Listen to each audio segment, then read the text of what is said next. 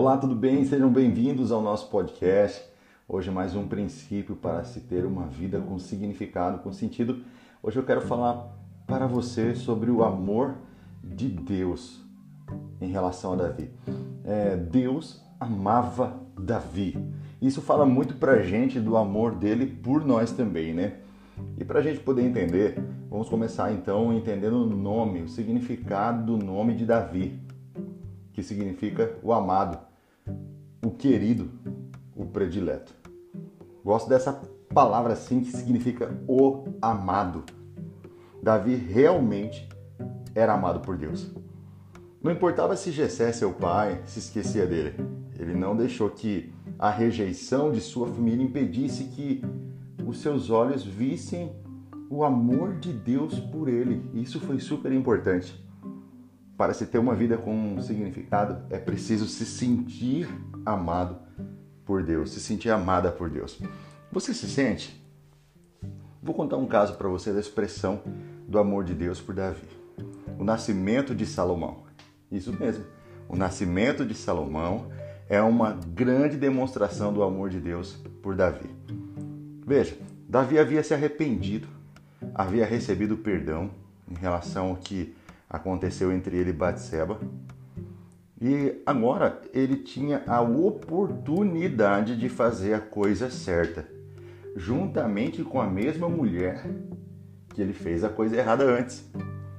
E agora ele pode ser instrumento de bênção nas mãos de Deus. E Deus pode derramar sua graça sobre ele.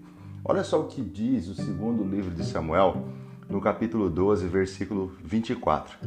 Então Davi veio a Batseba, consolou-a e se deitou com ela mais uma vez. Teve ela um filho, a quem Davi deu o nome de Salomão. E o Senhor o amou. Davi o entregou nas mãos do profeta Natã, e este lhe chamou Gedidias, que significa por amor do Senhor. Veja que o nome de Salomão significa Gedidias, ou por amor do Senhor. Deus está revelando o seu grande amor por Davi, dando a ele uma segunda oportunidade, né? Eu aprendo uma lição muito grande com isso. Que as recompensas de Deus hoje apaga as lembranças das dores do passado. Você aceita essa palavra na sua vida? As recompensas que Deus vai derramar na sua vida hoje vão apagar as lembranças de dores que você viveu no passado. A sensação de dor desaparece quando você recebe a recompensa do amor de Deus em sua vida. Vou repetir: a sensação de dor desaparece quando você recebe a recompensa do amor de Deus na sua vida. O nascimento de Salomão trouxe paz ao coração de Davi. Ele percebeu ali que Deus ainda o amava apesar do seu pecado, com Batseba matando Urias e perdendo o bebê, fruto daquele relacionamento ilícito.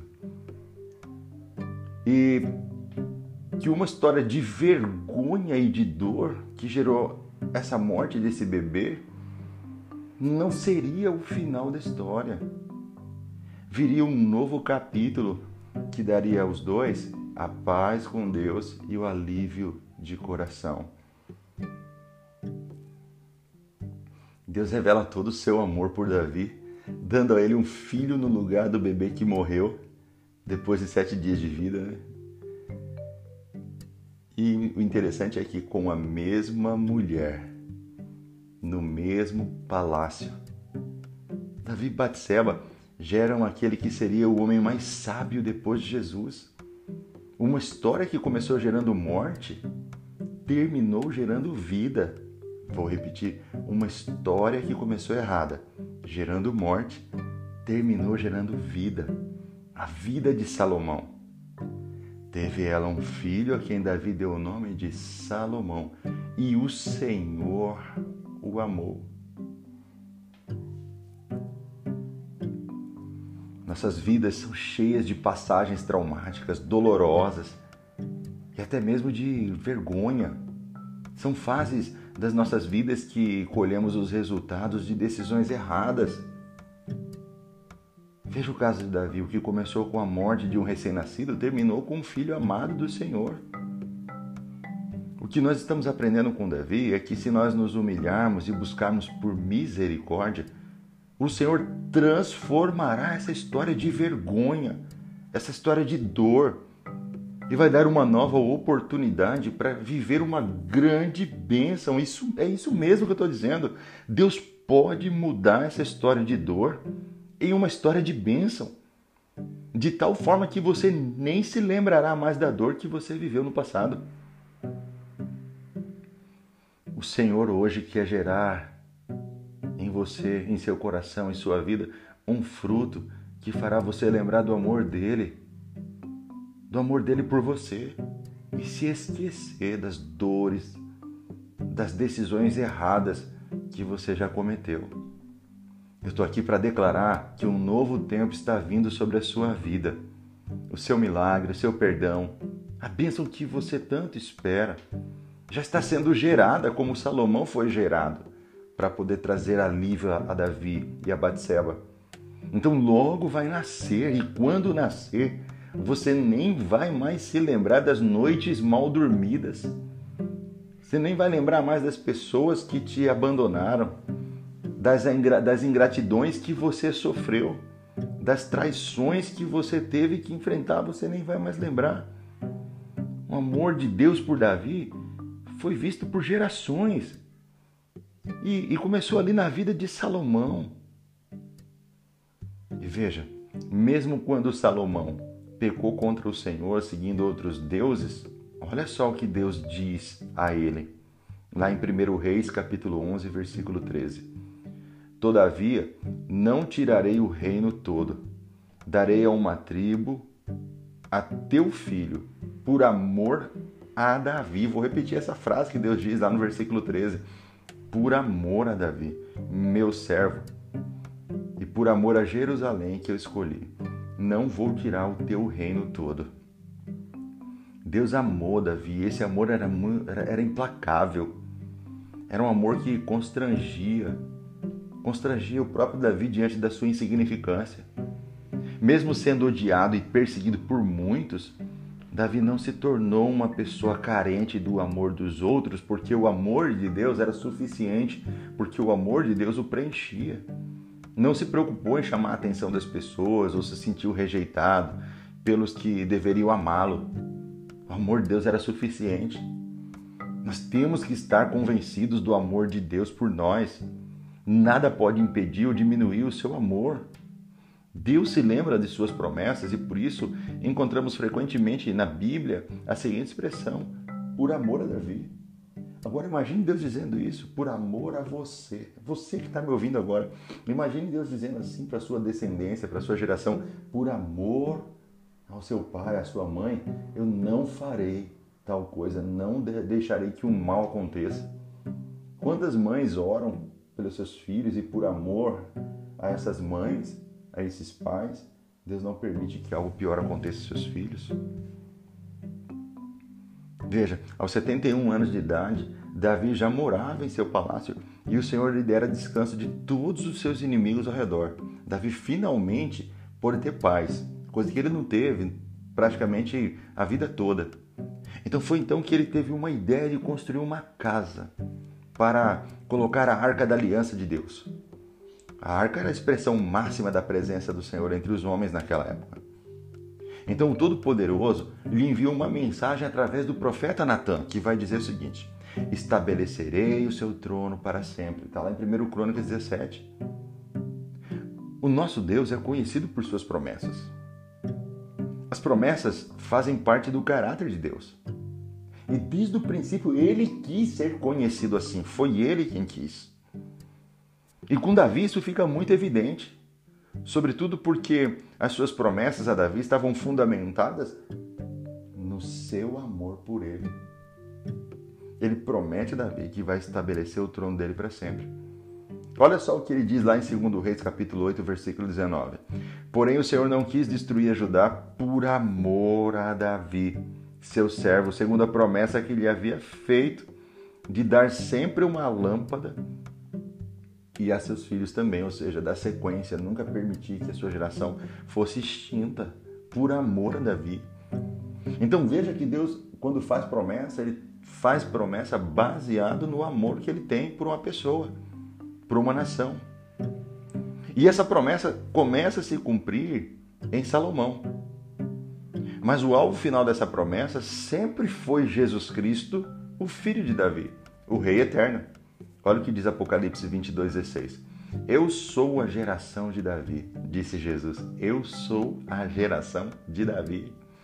Olha o que vai dizer Romanos 1,3. Nasceu da descendência de Davi segundo a carne. Olha o que diz Atos 13, 23. Da descendência de Davi, conforme a promessa, levantou Deus a Jesus para Salvador de Israel. E Lucas 1, 32 e 33 diz assim: O Senhor lhe dará o trono de Davi e o seu reino não terá fim. Guarda essa palavra. O Senhor lhe dará o trono de Davi e o seu reino não terá fim. Começa em Salomão, mas o alvo principal é Jesus. Da mesma forma como foi com Davi, assim será com você. Deus te faz promessas. E essas promessas são a demonstração do amor dele por você. Um amor que te constrange, porque você sabe que não é merecedor. Uma das maiores descobertas que você precisa fazer para ter uma vida com significado é saber que ele tem promessas para a sua vida e essas promessas são baseadas no amor que ele tem por você. E ele tem planos para o seu presente e também para o seu futuro, ou seja, para a sua descendência, para a sua geração. A pergunta que eu te faço é como está a sua percepção acerca do amor de Deus por você? Você tem essa noção que Deus te ama? Você sente isso? Como é isso na sua vida? 1 João capítulo 4, versículo 16 diz assim, ó: Assim conhecemos o amor que Deus tem por nós e confiamos nesse amor. Deus é amor. Todo aquele que permanece no amor permanece em Deus e Deus nele. confiamos nesse amor. Você tem sentido a grandeza e a profundidade do amor de Deus por você? Buscamos o amor nas pessoas e das pessoas, em coisas, em realizações, na fama, em status, em reconhecimento. Mas de uma coisa você nunca pode abrir mão você tem que ter absoluta certeza e confiar nisso. Deus te ama. E conhecer a Deus é descobrir o seu amor por você. Ele te ama com um amor eterno, incomparável, indestrutível. E detalhe, individualmente, ele ama você. Olha o que diz Martim Lutero. Deus é um forno ardente, tão cheio de amor, que todo o céu e toda a terra estão envolvidos pelo seu calor. Que lindo, né? Vou repetir.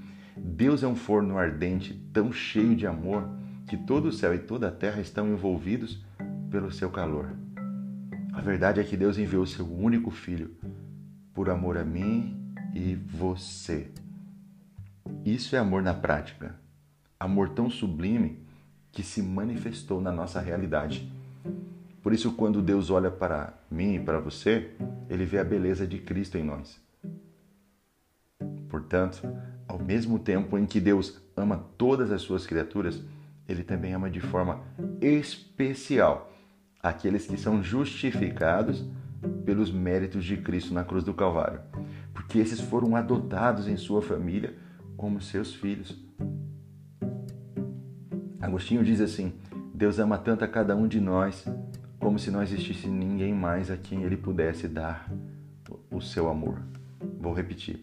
Deus ama tanto a cada um de nós como se não existisse mais ninguém a quem ele pudesse dar seu amor. A Bíblia diz que o amor de Deus está sendo derramado amplamente em nossos corações pelo Espírito Santo que nos foi dado, né? nos outorgado. Romanos 5,5.